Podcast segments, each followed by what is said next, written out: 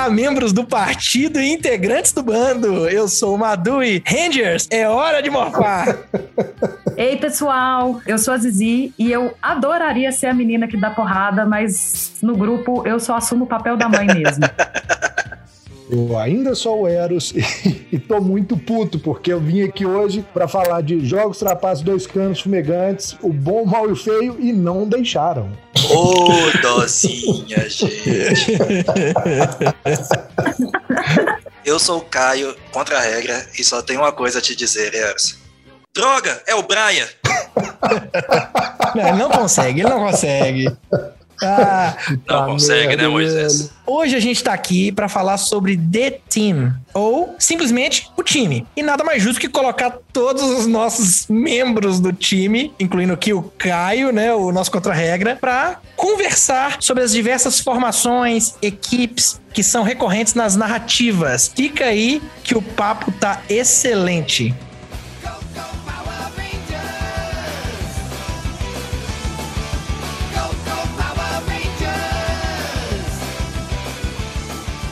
Vamos falar hoje de The Team, ou o grupo, né? Traduzir para o português, a gente fica parecendo babaca falando em inglês. The team, the team. É para manter a coerência. Vamos lá, para manter o padrão e a coerência, Zizi, o que é the team? É um grupinho de pessoas que se junta para solucionar alguma questão e tem aí uma coisa de trabalhar junto, de fazer aí tarefas junto e eles às vezes não são exatamente amigos, muitas vezes nem se gostam muito, mas a ideia de lealdade, cumplicidade e de união tá ali presente de alguma maneira. É, acho que é importante falar que eles têm papéis muito bem definidos dentro né, dessa estrutura que emerge desse grupo que se forma. Às vezes eles vão ter papéis definidos, às vezes eles vão ter traços de personalidade diferenciados, certo? Certo. Inclusive traços de personalidade que muitas vezes reforçam o do outro, né? Por exemplo, um que é mais sério vai ter aí um parceiro que vai ser mais engraçadinho, mais tranquilo, mais relax. Contrapontos. E você mesmo disse, Zizi, que a ideia é que eles têm, o modus operandi básico deles é trabalho em equipe. Eles estão trabalhando para atingir algo em conjunto, tem uma lealdade estabelecida, mas pode ser que em algum momento essa lealdade se quebre por um fator externo, não, né? não é um fator interno. Talvez um foi emboscado, às vezes um morreu, sei lá, né? Às vezes vai morrer, teve uma competição entre os dois, eles acabam depois retornando essa função de grupo, correto? Isso. A ideia é que eles possam funcionar como indivíduos, mas que, de maneira geral, para as tarefas grandes e tudo mais, eles se voltam para o grupo, se apoiam no grupo, contam que aquele grupo vai dar suporte. É, gente, o negócio é que a gente andou dando uma estudada para conversar aqui hoje e tudo que eu consegui foi frustração, porque todo mundo que eu queria falar me fudeu, sacou? É tipo, não me deixaram falar de jogos trapaços dois cantos fumegantes. Eu não posso falar de bom, mal e o feio. Eu não posso falar de ninguém que eu gosto. Isso é uma merda. É só você melhorar o seu gosto. Aí, ó. Porque vários Velozes Furiosos se encaixam nas categorias. Caio. Caio, é o seguinte, é o seguinte, Velozes e Furiosos enquadra na categoria de crew, de The Team, de whatever. Só não enquadra na categoria de filme, sacou? Então é foda.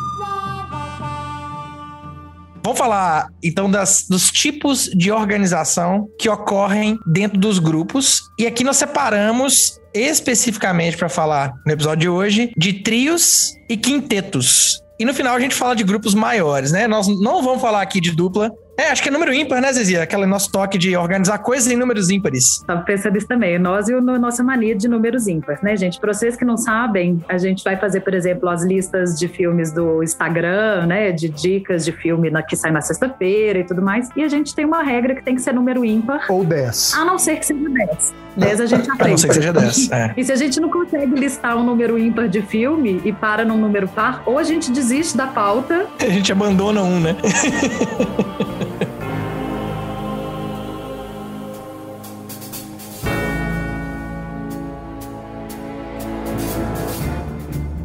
Power Trio, a, primeira formação relacionada a três. O subtrope, né, que a gente tá falando aqui dentro do trope, que é the team ou o time, esse subtrope para três é conhecido como Power Trio que tem a ver quando. Assim, a gente vai ter subvariações aqui, né? A gente tem quase uma, um Inception de trope, né? Você tem o The Team, dentro do The Team você tem o Power Trio, e dentro do Power Trio você vai ter outras variantes ali dentro. Vale, inclusive, falar que não é o número de formações também não é a única variante, né? Existem variantes por temas, que a gente escolheu não falar disso hoje, porque são realmente muitos subtropes dentro de um mesmo trope e ia ficar muito confuso. Então a gente hoje selecionou os de 3 e de 5, mas existem existem outras maneiras de classificar isso aí. O Caio, nosso contra-regra, hoje está aqui, fazendo parte do grupo. Ele é o Ranger externo, a gente vai falar desse Ranger daqui a pouco. Nesse funcionamento padrão, onde tem Eros e eu, a gente já começa a falar esse primeiro tipo de análise dos trios, que é o chamado trio freudiano. E a gente funciona, acho que inconscientemente, como um trio freudiano, né? A gente foi analisar e percebeu que nós temos a mesma estrutura. A puta da coincidência. Mas a gente vê que, assim, tá no filme, mas funciona na vida real, né? A arte imita a vida, a vida imita a arte, né? Exatamente.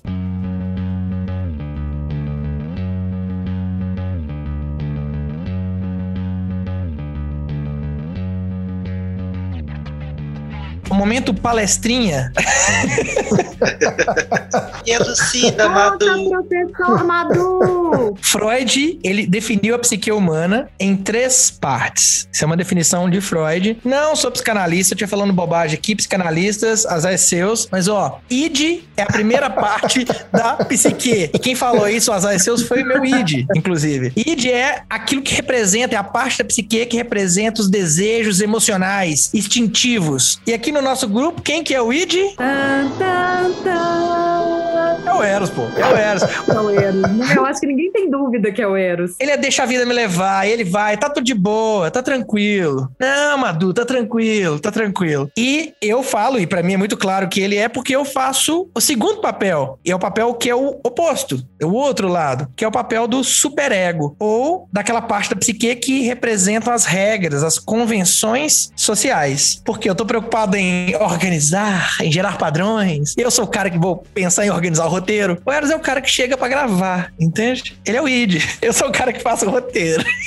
E às vezes ele leu o roteiro. Às vezes ele deu o roteiro. Isso não é verdade. Eu até tento ler o roteiro. Agora aqui, lavação de roupa suja à parte, como vocês estão vendo, eu sou a pessoa que fica no meio desses dois, fazendo aí o papel do ego entre esse id esquecido e esse Mini Mussolini, que tem orgulho de ser chamado de Mini Mussolini. E o que é mais bizarro de tudo é isso, né? É tipo, o cara ser chamado de Mussolini não fica puto com isso. Bom, o ego, então, é aquilo que vai reconciliar, que é a terceira parte, né, da, da psique, que é quem concilia ou reconcilia o id e o superego. No fim das contas, é o que aparece, é o que né, equilibra as duas coisas. Os fatores controladores e os fatores de pulsão, emocionais, instintivos. Então, da mesma forma, qualquer trio freudiano no filme, quando a gente vai analisar, num filme, numa série, ele vai ser composto por três tipos de personagem. O que age emocionalmente, o que age com a lógica fria e aquele que fica no meio termo, equilibrando, porque se tirar esse elemento do meio termo, não funciona. O, id começa a dar spoiler pro superego, e aí eles brigam. E vira só a situação de atrito um com o outro. Sendo assim, Exatamente. a gente pode concluir que o meio termo é o mais importante da coesão do trio. Aê, Não há dúvidas.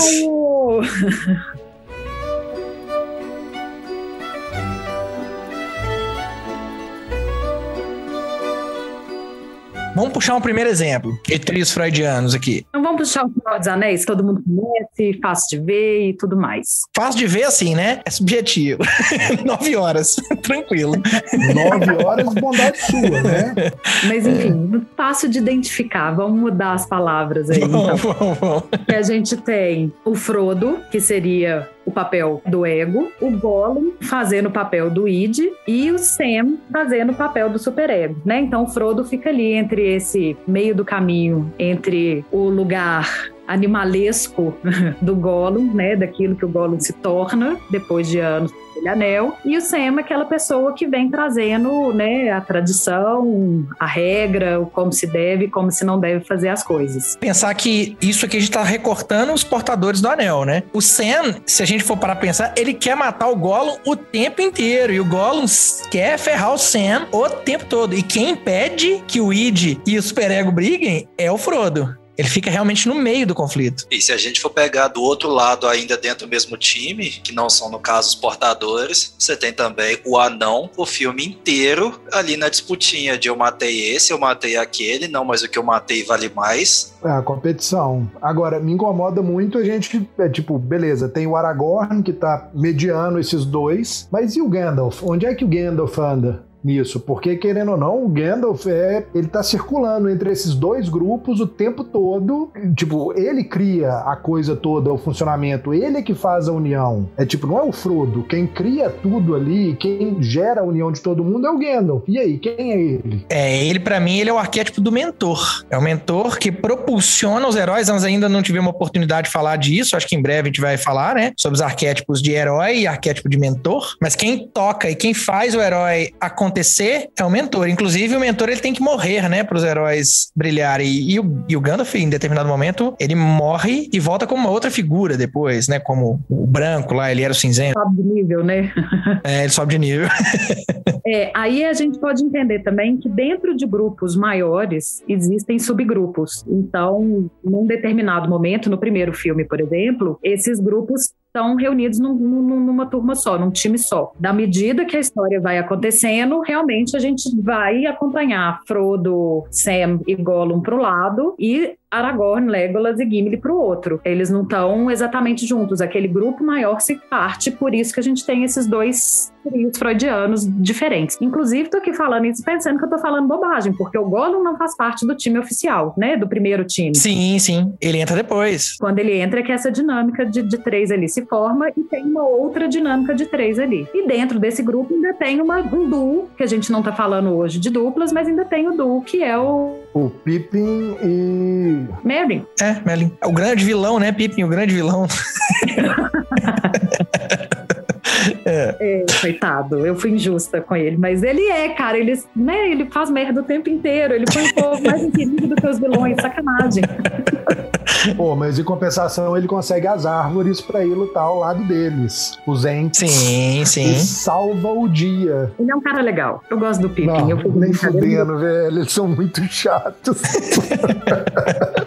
sem, falar, sem falar que o filme termina com eles pulando em cima da cama, tipo, e um dos 123 finais de Senhor dos Anéis termina com os caras pulando na cama, velho.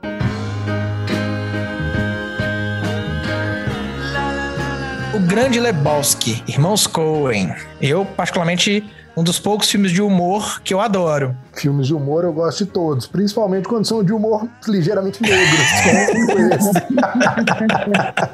Bom, e lá a gente tem os jogadores de boliche lá, né? Estabelecido logo no começo. O Dude, que é o personagem do Jeff Bridges, que é o principal, né? Que é o, que é Lebowski. Ele é o mediador, né? Descontraído. E ele faz ali o papel de ego. Entre outros dois seres, tem o Walter, que é o irritadiço, é o cara que puxa arma para tudo. Qualquer coisa ele ameaça atirar em alguém. Isso é o Weed, né? É o, é o cara da, impulsivo. E do outro lado, tem o Donnie, que é o Zoiudo, né? O Steve Buscemi, que é o indiferente, não tá nem aí pra nada. É o oposto, é o extremo oposto. E quem é a cola do grupo ali, claramente, é o Lebowski. Eu acho divertido é pensar que o mediador desse grupo é o The Dude, que, tipo, não, tá não tem perfil de mediador, nem fudendo, né? tipo, o cara é louco. O cara passa o filme inteiro andando de roupão vendo White Russian, sacou? Tipo... E esse é o mediador desse grupo.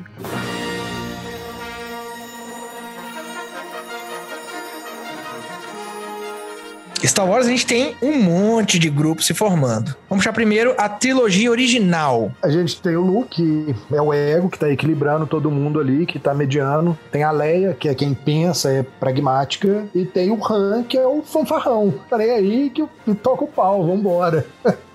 então a Leia fazendo o papel de superego, o Han fazendo o papel de id, o Han Solo no id e o Luke equilibrando as duas coisas, quem tá mantendo a cola do grupo. Já na sequel, a mais recente, pelo menos quando a gente tá, né, gravando isso aqui. A gente tem a Rey, que é a Scavenger, que faz o papel de superego. Ela quer controlar, ela quer aprender. A gente tem o Paul fazendo o papel totalmente oposto. É, ele é piloto asa, impulsivo, inclusive ele briga com a Leia, né, com a General Leia lá. E a gente tem o Finn no meio das coisas, que é quem quer fazer as coisas certas. E ele quebra, né? Se a gente fosse parar pra pensar, o Finn ele vem de uma estrutura militar e ele não faz o papel do superego. É ele quem unifica as duas coisas. No Rogue One, a gente tem a heroína, né, a Jean, e ela não tem escrúpulo nenhum, né? Ela é típica bandida lá no, no, no, filme. Ela não é a típica bandida, ela é uma bandida, pô. É, mas o típico no sentido de, velho, rebelde, todo mundo é bandido, pô, nesse sentido. A gente tem o Cassian Andor, que faz o papel ali de equilíbrio, que é o piloto da nave. E do outro lado, a gente tem o droid cético, que como qualquer filme de Star Wars tem que ter um droid, né? E faz, para mim, um dos melhores esse, que é o K2SO, o droid do Super Ego. E, e excelente papel, né? Eu acho excelente o papel do droid, engraçadíssimo. E uma coisa que eu acho legal do Star Wars é incluir, né, falando aí dos droids, os droids nas equipes, né? Eles são personagens dessas equipes, eles são parte integrante dela e de alguns grupos. A gente vai falar mais pra frente, né, de uma outra formação dentro de Star Wars também, e que os droids vão estar juntos. Big Bang Theory. Vocês assistem Big Bang Theory? Eu assisti até esse ponto. Eu não vi o final do seriado, mas assisti vários episódios. Big Bang Theory é aquela famosa série que você vê quando não tem porra nenhuma para fazer, sacou? Que é leve, você não pensa, cada episódio é isolado e de vez em quando rola uma risadinha legal. E que para mim sofreu do mal de qualquer sitcom, né? No começo você tem personagens pouco definidos, no sentido que a gente ainda não os conhece, não que eles não sejam né, definidos, mas a gente não conhece. Né? A gente não sabe que o, qual que é o humor que tá por trás do Sheldon, qual que é o humor que tá por trás da Penny. E, no meio aquilo vai se definindo. O problema é que, no começo, eu dependo de piadas boas para fazer a gente rir. Depois que aquilo se define, eu começo a rir da interpretação dos personagens. Então as piadas elas vão ficando rarefeitas nesse sentido. A gente começa a rir do personagem. É, acho que é a mesma pegada até de How I Met Your Mother, que as primeiras temporadas são assim hilárias e depois nem tanto. E acho que a gente poderia falar que eles são um trio também, porque na verdade eles são cinco, mas não, eles não são um trio, eles são cinco, só que eu acho que eles são só quatro, sabe? Como é que é o negócio? Pô, porque o Marshall e a Lily. é, velho. Eles são cinco, não. Mas, né, a gente tá falando de três, mas na verdade eles são quatro. São cinco, mas eu diria mas eles só são quatro. Porque se você pensar, velho, o Marshall e a Lily, eles são praticamente um personagem só, eles não são dois personagens. Né? Tipo, eles estão vinculados um no outro o tempo inteiro. Ah, mas eu acho que mesmo eles, eles tendo isso, eles têm características bem específicas e existem piadas e momentos de desenvolvimento, né, de história específica para cada traço deles separados, né? Assim, eu não acho que eles funcionam. Acho que tem um momento que eles funcionam enquanto o casal ser um personagem, mas eles têm a sua individualidade. Eu acho que eles são bem cinco ali. Mas voltando pro Big Bang Theory, a gente tem a Penny fazendo o papel de. É a típica. Eles colocam, né? Sendo uma coisa preconceituosa, né? A típica loura gostosa burra, que ela é puramente emoção, né? Ainda mais perto dos nerds, né? Ela não, ela não é uma pessoa que se caracteriza por inteligência, ela não é uma pessoa pessoa que vai se caracterizar por outra coisa a não ser a aparência dela no primeiro momento. Ela não tem. Não, pera aí, ela não tem inteligência intelectual, velho, mas inteligência emocional ela é a única que tem ali. Ela tá muito mais próxima de ter inteligência emocional do que os outros. Inclusive, mora aí as ironias das piadas com ela, né? Assim, Exatamente. É um bando de gente com uma inteligência gigantesca, mas que é emocional falha. E a epítome disso é o, o Sheldon, né? Que ele, ele, no começo, ele é o C3PO do Big Bang, né? Assim, ele se move como um robô, ele fala como um robô robô. Então, tudo dele é extremamente mecânico, é desumano até. E quem faz o papel equilibrando os dois, a gente tem o, o Leonard, né, que, é o, que é o que consegue conversar com um e consegue conversar com o outro. É porque ele consegue ter assunto com os dois. Porque entre eles, a, o nível de interação, quando tem, mesmo quando estão trancados dentro de um carro juntos, o nível de interação é baixíssimo. Isso vai mudando com o tempo na série também. Eu acho que isso é muito num primeiro momento eventualmente essas dinâmicas entre eles vai mudando tanto que eu acho que a, eventualmente a Penny é o meio do caminho. Porque o Sheldon vai ficando extremo demais, o Leonard vai ficando também né, enfarado daquela dinâmica com Sheldon e ela com, consegue se aproximar dos dois, eventualmente, e ela faz o meio de campo ali entre os dois em algum momento. E tem os outros personagens que interferem nessas dinâmicas também, né? Assim, eu acho que vai se quebrando esse padrão inicial, mas se a gente pensar na primeira temporada, é bem por aí.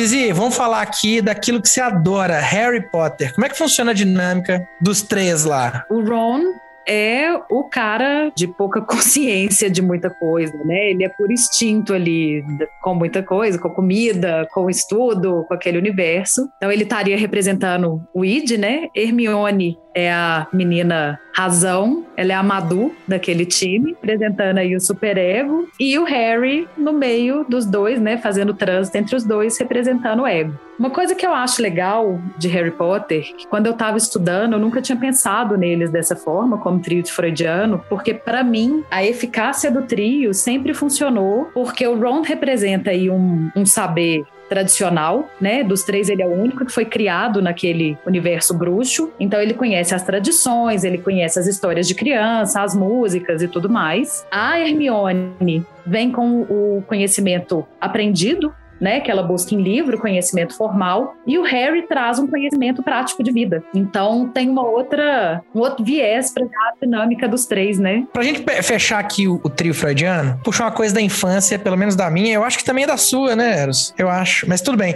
Chaves. É, Eros estava lá quando foi gravado, né? tá de sacanagem, velho. Eros lembra do lançamento na, na televisão. Já, é, já era um menino consciente, já. Doido, né? É isso, velho.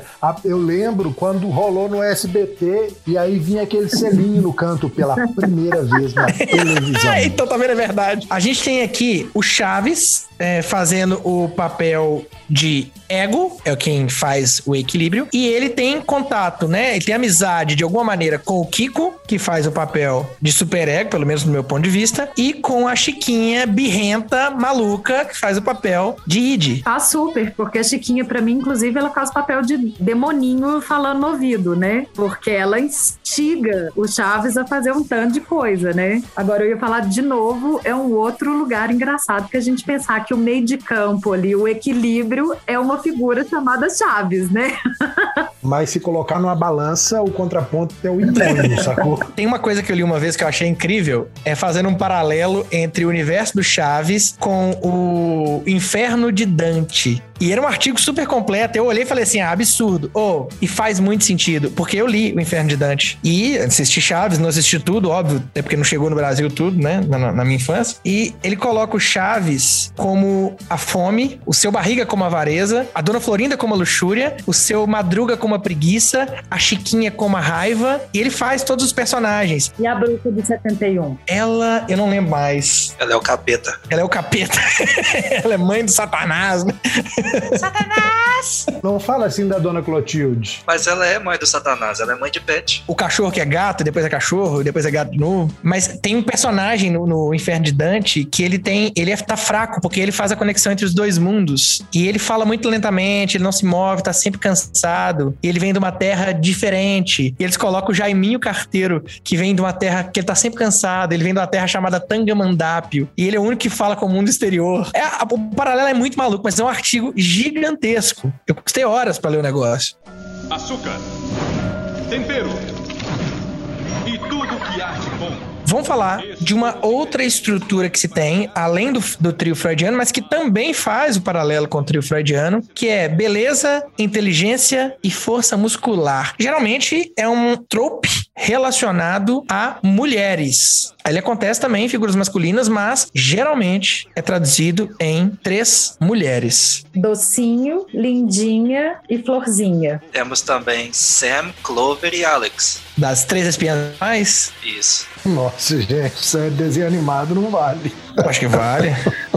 Mas vamos lá, em filmes, As Panteras, eu acho que é uma, uma formação clássica, né? Um exemplo bom aí da gente enxergar. A Cameron Diaz faz a... É muito engraçado falar que tem uma aí que é beleza, considerando que são três beldades de mulheres, né? Mas enfim, a personagem da Cameron Diaz assume esse papel de ser mais flerta, mais romântica. Que tem o, caminhar, o caminhar lento na praia, na areia. Ela, ela é posicionada como uma mulher bonita. A Drew Barrymore faz a inteligente e a Lucy Liu faz a que bate em todo mundo, né? Porque aquela mulher dá porrada naquele filme. Inclusive, eu acho isso um estereótipo absurdo, mas tudo bem. Eu já ia comentar tanto o estereótipo da oriental lutadora, quanto o estereótipo da loura super sensual, maravilhosa. Tava na minha língua quando vocês falaram, né? Que é tipo assim, um, um padrãozão clichêzão aí de estereótipos do, do feminino. A gente tem também, no meu malvado favorito, as três filhas do meu malvado favorito, né? A Margot, a, a grandona alta, inteligente, a mais velha. Ela é mais madura, ela é sarcástica. A gente tem a Edith, que faz o papel de força, que tem a, o gorrinho, está sempre com a cara fechada, travessa, rebelde, quer destruir tudo. E a gente tem a Agnes, que é um dos, um dos bebês mais bonitinhos já desenhado, que adora unicórnios, que é a mais jovem, que é a novinha, e ela é super alegre, super fofinha. Então, ela é o extremo da fofura. Tem aí uma outra composição, no caso seria misto, que é no Velozes Furiosos mais recente, o Robson Shaw. O The Rock, obviamente, força muscular, acho que ninguém vai, vai questionar isso nunca no mundo. Você tem fazendo a parceria com ele o Jason Statham, que no caso é um mega espião fantasma. Temos de novo o arquétipo do cara super inteligente, de tecnologia. Eles estão ali no meio da confusão, os dois estão tentando fazer uma missão e tentando se matar ao mesmo tempo, até que chega a loira bonitinha, que é a que consegue acalmar tudo e fazer com que os dois trabalhem juntos, que é claramente a beleza, a inteligência e a força muscular. Foge das três meninas, né?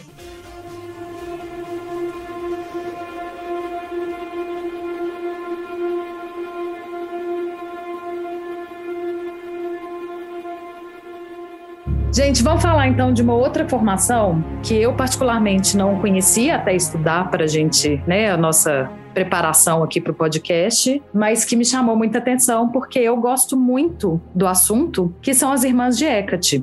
Hecate é uma deusa da mitologia grega que ela vem representando N deusas, tem um aspecto trino, né, chamada deusa tríplice, que tem muito a ver com essa conversa atual de sagrado feminino, em que as mulheres têm as várias versões e que estariam relacionadas aos, às fases da lua, né? A lua nova, a lua crescente, a lua cheia e a lua minguante, mas a lua nova, como a gente não vê no céu, né, quando ela está nova, ela é um aspecto oculto. Então a gente fala desses três aspectos do feminino, considerando que tem um quarto que é oculto, por isso que as deusas são tríplices e não quádruplas, deve ser isso. E esses três aspectos viram uma formação clássica também, uma formação comum aí de, e repetida, que é a donzela, que é o aspecto jovem da deusa, normalmente uma pessoa mais jovem mesmo, mas às vezes ela não é o jovem em idade, mas ela tem a atitude mais juvenil, né, jovial. Tem a mãe que faz bem esse papel de mãe mesmo, de ser aquela pessoa que é mais acolhedora, mais carinhosa, tem um pouco mais de maturidade do que a versão donzela. E temos depois a anciã, que é o aspecto da bruxa como a gente visualiza a bruxa, né? Esse estereótipo da bruxa velha, de verruga e tal, é uma deturpação, talvez, aí, desse aspecto da anciã, que é a, a sábia do grupo. E a gente vê essa formação em filmes de bruxaria, que falam da bruxaria em algum aspecto, como o da Magia Sedução, que é um filme em que a gente vê a personagem da Nicole Kidman bem fazendo o papel da donzela, ela é super sedutora. Ah, isso é um aspecto legal também. A sedução, de acordo com a idade, né? Quando a faceta aí da donzela é muito jovem, a personagem é muito nova, a sedução passa a ser da mãe. Mas quando ela é, não é tão jovem assim, é a donzela que é mais sedutora. E é bem a personagem da Nicole Kidman. A personagem da Sandra Bullock faz a mãe, inclusive a mãe mesmo, ela é a única personagem do grupo que tem filhos. E elas têm duas tias que ocupam meio que aí os, juntas o papel da anciã, que são as sábias, né, que vêm trazendo toda a sabedoria ancestral ali daquelas bruxas. mas a gente também encontra essa formação em outros lugares que não são exatamente bruxos, né? A Priscila Rainha do Deserto é um filme que traz essa formação. Mad Max que encontra RuPaul's, né? Mad Max encontra RuPaul, exatamente.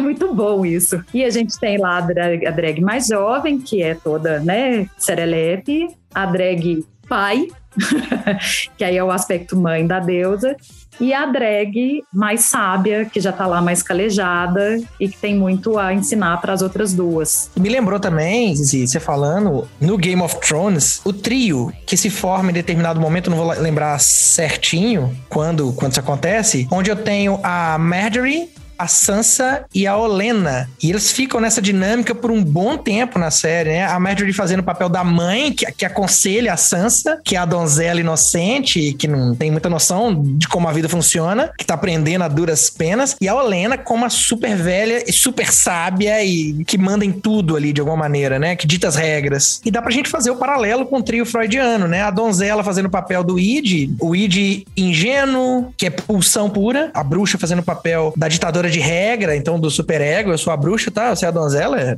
E a gente faz aqui a mamãe Zizi no meio, que é a mãe aqui, quem que, né, esses meninos, quem, quem deixa, quem que organiza os meninos.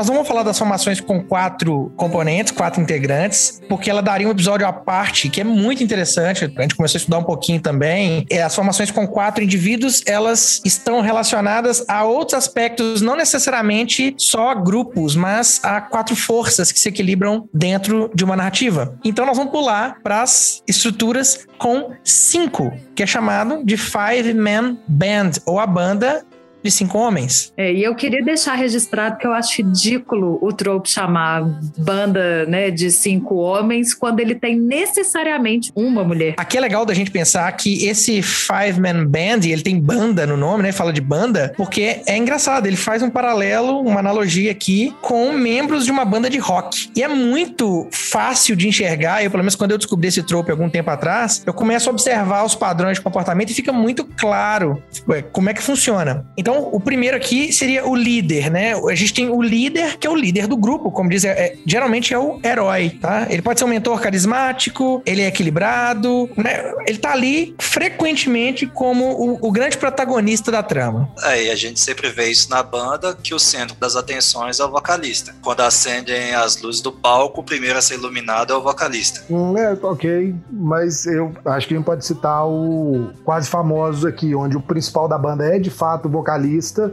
mas o tempo todo esse spotlight é dividido com o guitarrista. E que é muito comum em todas as bandas da década de 70, 80, onde sempre tem um guitarrista associado a vocalista. Tem o Randy Rhodes com Ozzy, tem o Jimmy Page com o Robert Plant e por aí vai, entendeu? Mas é exatamente isso que explica a segunda posição do Five Man Band. Exatamente, que é o The Lancer. O guitarrista, né, na, na metáfora, mas ele é, você tem o líder que é o vocalista, e você tem o guitarrista, guitarra solo, vamos falar assim, que é o, o lanceiro, ou The Lancer, que é um contraste. Ele é o Slash. Ele é o Slash, cartola dele, tirando onda, né? e tocando solo na frente do casamento, da igreja do casamento espalhado no clipe de November Rain. É, eu ia falar que eu gosto da ideia de trazer o Quase Famosos como exemplo, porque inclusive essa dinâmica do vocalista ter mais destaque é parte da trama, né? O ciúme do guitarrista ter essa. É exatamente o problema da banda, é esse, Bom, entre né? outros, né? Mas Exato. em parte mora aí essa dinâmica dos dois que se amam e tem essa briguinha ao mesmo tempo. E é interessante pensar que o líder e o lanceiro, né, o vocalista e o guitarra, geralmente eles são contrapontos. Geralmente eles apresentam forças opostas. Se um é inteligente, o outro é mais burrinho. Se um é amoral, o outro é totalmente moralizado Um, se um é, é preocupado, o outro é relaxado. É tipo, é bem caricato isso no Quase Famoso, porque é exatamente isso, né? O guitarrista é o cara que quer o sucesso a todo custo, ele tá brigando por aquilo, ele quer decolar a banda, e o vocalista tá de boa, ele quer continuar dormindo com a Penny e tomando drogas e pulando de telhados dentro de piscinas, entendeu? Ele é um deus, e é isso. A terceira figura que a gente tem aqui no Five Man Band é o tecladista né, que é fazendo paralelo com a música, que é o cara inteligente. E eu lembro muito de Scorpions, gente, a banda que o tecladista tem uma cara de super inteligente, inclusive ele fica mexendo no pescocinho, tocando, não sei se você lembra. Ele é o papel que é aquele cara que é o magrelinho, mais fraquinho do grupo, mas ele é super inteligente, esperto, e ele às vezes é inclusive jogado pro alívio cômico. Coitado dos A tecladistas. gente ri do tecladista, é, isso. Você devia ver o tecladista da banda Rammstein. Ou então do Nine Inch Nails, né? tipo, pra ver onde é que o pau tora. A gente lida aqui com o estereótipo do estereótipo do estereótipo, né? Assim, o trope reduz a isso. E no caso de voltando em Quase Famosos, quem dá o relief cômico é o baterista, que quando o avião tá caindo, passou a turbulência e ele resolve soltar. Eu sou gay. Então, tipo, a cena é fantástica. Sabe, tipo, e agora? O que, que eu faço? Como que eu pulo do avião? Sacou?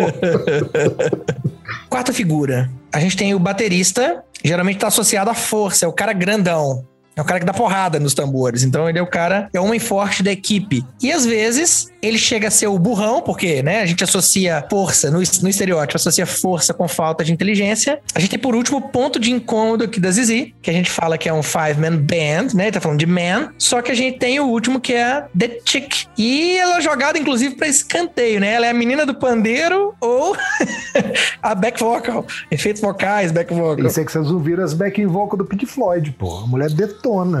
As da Madonna também. Não, não quer dizer que sejam ruins ou menos talentosas, Não. mas que às vezes, mesmo tendo o mesmo talento do líder, ainda assim elas estão em segundo plano. E o papel delas, não só na banda, né, pensando no, nos filmes aqui, é de ser a fofinha apaziguadora do, do- desse bando de homem, né? Que é outra coisa que, tipo, poxa, sério? Que é só isso que as meninas fazem? Mas, de novo, estamos falando da coleção de estereótipos aqui, né? Que a gente pode mudar e criar outros daqui pra frente. Poderia citar, inclusive, Guardiões da Galáxia, né? Porque é bem isso o desenho ali. Não são cinco? Peter Quill, que é o líder, que é muito claramente definido. O heróizinho, né? O, quem tá ali tocando toda a trama, de alguma maneira. A gente tem o, o Rocky, que é o, o Guaxinim, que ele é claramente o cara inteligente, ele é cheio dos gadgets, ele é o trapaceiro, né? Ele passa a perna em todo mundo. A gente tem a Gamorra, fazendo o papel de The Chick, né? Da garota. The Chick da Kick-Ass, né? Porque ela é má.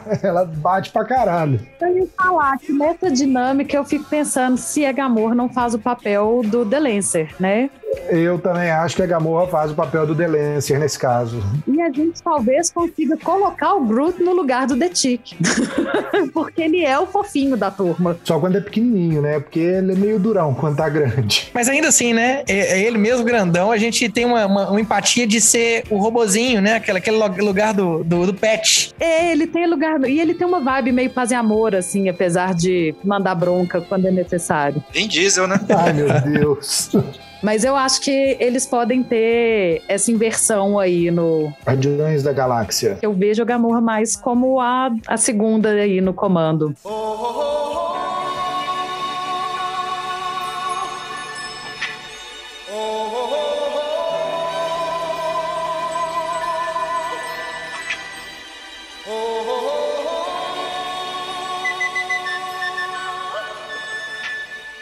pra Kung Fu Panda. Eu sei que o Eros não assistiu, né, Eros? Domingo passado tava passando na televisão, eu comecei a assistir, mas não era o um, era o dois, então ele já era mestre de qualquer coisa, eu não entendi porra nenhuma. O Kung Fu Panda é legal que ele é o herói, ele tá ali, ele é, ele é um indivíduo à parte, e ele tem cinco outros guerreiros junto com ele. E o Five Man Band é sobre esses cinco, e não sobre o, o Po, que é o Panda. O Panda ele não entra nesse, nesse- nessa construção. Ele realmente é a parte, né? Eu achei isso interessante também, pensando no Kung Fu Panda. A gente tem no, no- no- nos outros cinco, né? Muito bem definido aí a formação da banda, né? A tigresa, a líder comandante, o macaco fazendo ali o contraponto bobo, é, o oposto, né? O, a leveza, a gracinha, tudo mais. A Garça fazendo. A Garça, inclusive, puxando o papel do, do tecladista magrelão, né? Parece assim, é, inteligente magrelão, desengonçado de alguma maneira. E é engraçado uma Garça desengonçada, né? Porque ela é tão símbolo de elegância normalmente. O mais engraçado do Kung Fu Panda, gente, é que o Big Guy, o Brutamontes,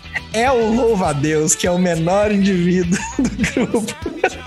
É a força bruta. Nervosíssimo, nervosíssimo. E também a The Chick, né, que é a garota, que é a garota compassiva e doce, é a cobra, é a serpente. Também é uma brincadeira com, com o tropo, né? Mas isso vem um pouco também do que, que é a, as doutrinas do Kung Fu, que são os estilos de Kung Fu. Eles têm características muito intrínsecas de cada um e eles são nomeados a partir de animais. Mas eu acho divertido que eles sabem pegar a referência, né, da tradição do Kung Fu e brincar com o trope. Sim, é maravilhoso, maravilhoso. Você poderia rearranjar aí quem é o líder, quem é, né, assim, acho que talvez tirando aí a tigresa, que o próprio animal já traz uma ferocidade característica de líder, se bem que ela poderia ser, né, em vez de ser uma tigresa, poderia ser o tigre musso. Ela poderia estar na força. Então eles sabem fazer essa, esse jogo de uma maneira bem interessante.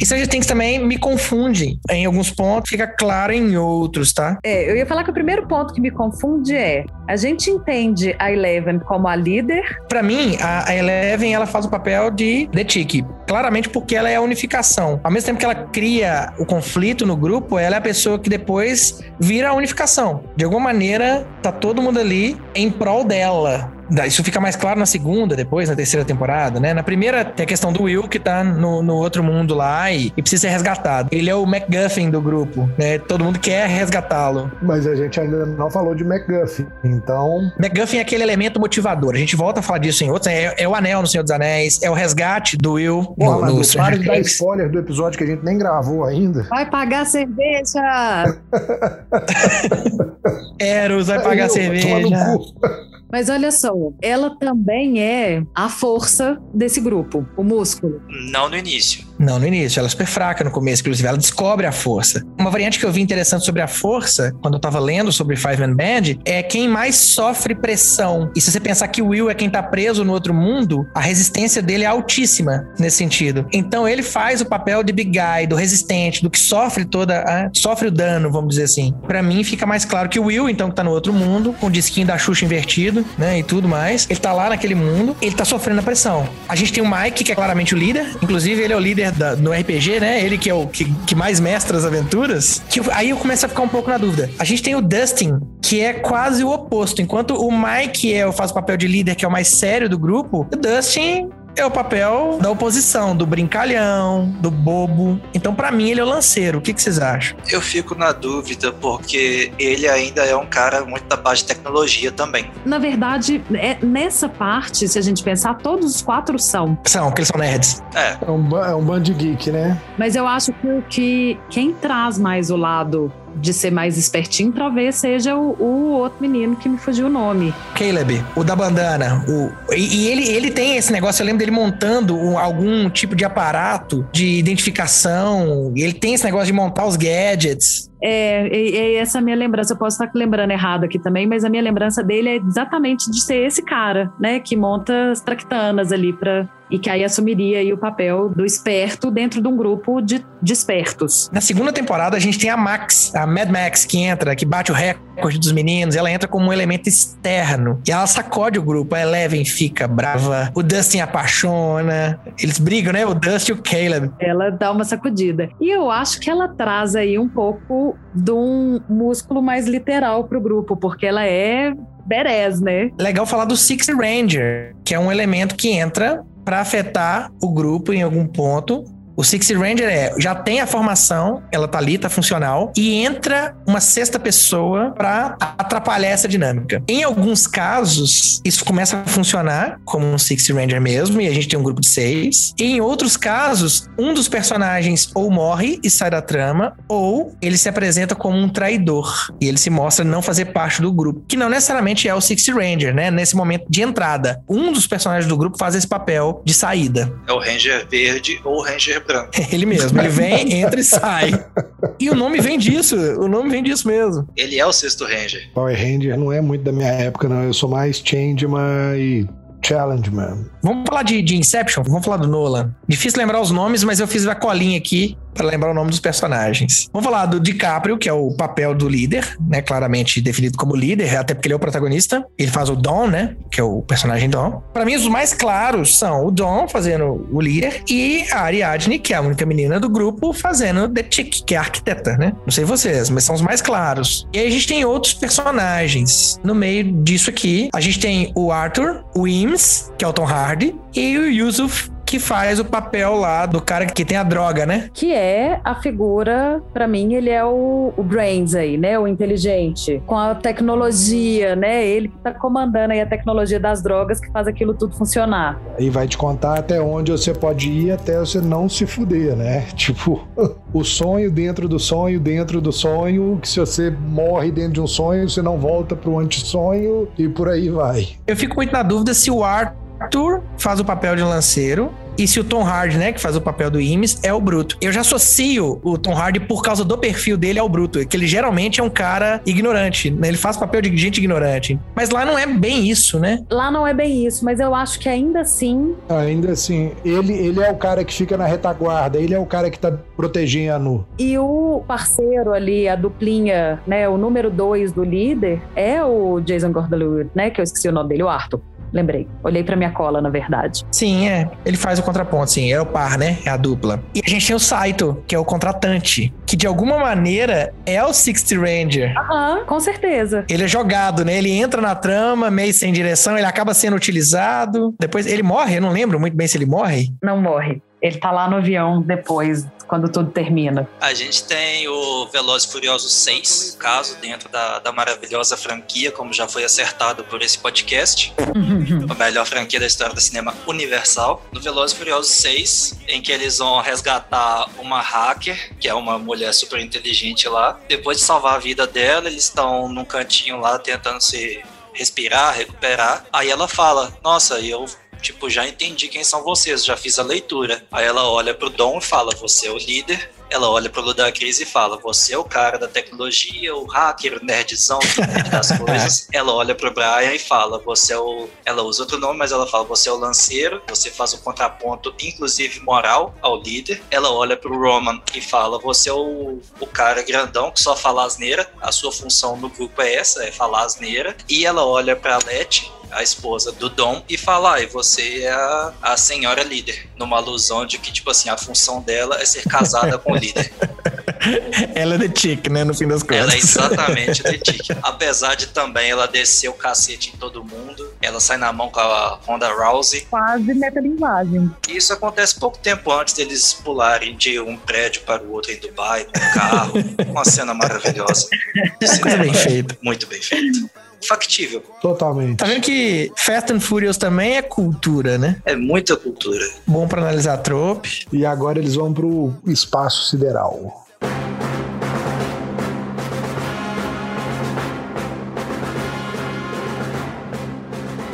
Então vamos falar do Star Wars aqui como último pra gente definir Five Man Band, que é quando a gente vai lá pra trilogia original. A gente tá falando aqui do desenho, talvez o mais clássico, pelo menos reconhecido como mais clássico desse construto do Five Man Band. Ele tem o um desenho bem tradicional. A gente tem, inclusive, não tem essa conversa que a gente teve de tentar entender quem é quem nas formações em outros filmes. A gente sabe direitinho que o Luke é o líder, que a Leia vem aí como a menina. Inclusive, classicona, menina de biquíni, né?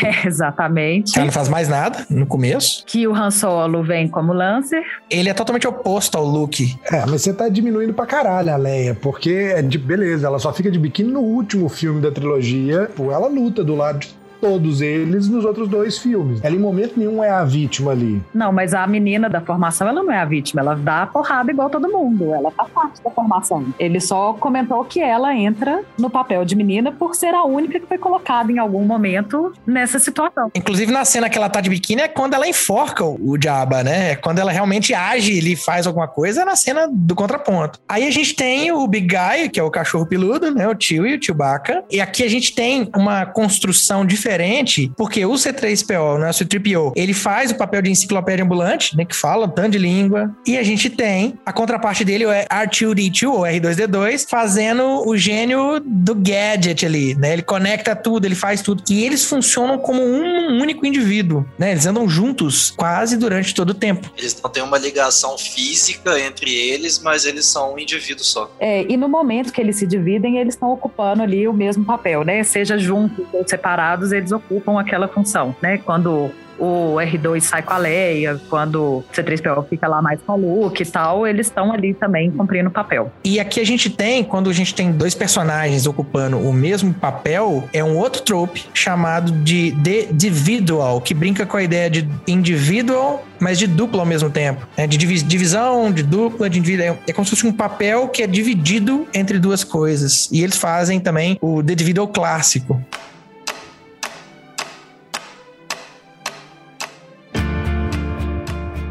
Para fechar, de muitas pessoas, né? Dos grandes bandos aqui. O Badass Crew. Nesse tipo de filme, você entra com aquela categoria que é uma ódio à testosterona. Nós vamos começar com Mercenários, que eu acho que ainda é muito mais testosterona que Velozes Furioso. Que você tem Stallone, você tem Schwarzenegger, você tem Chuck Norris. Se juntar o potencial de assassinar desses três aí, pronto, não precisava de mais ninguém, né? Inclusive. É tipo, eles acabam com a guerra mundial.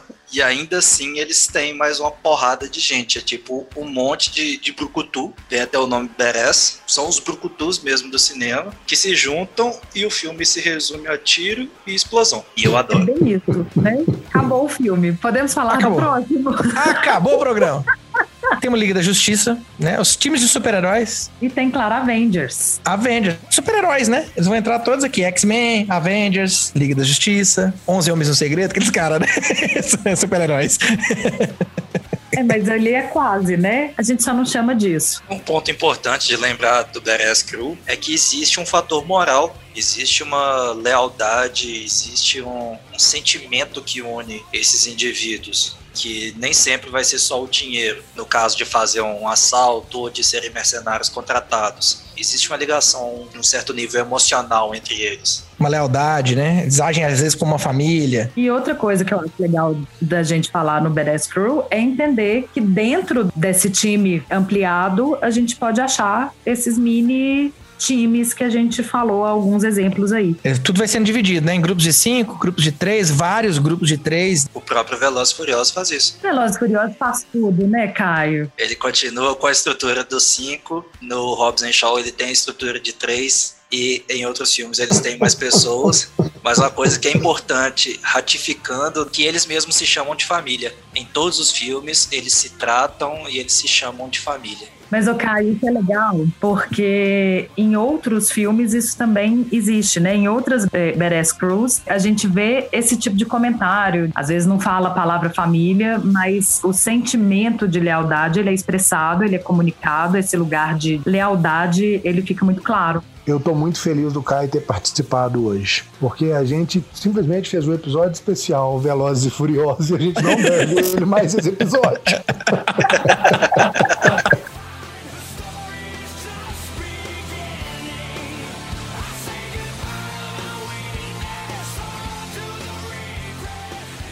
Gente, o Madu é o pequeno Mussolini do grupo, tá? Vocês não estão entendendo isso. É, Eros é V de Vendetta. É o famoso payback is a bitch, Madu.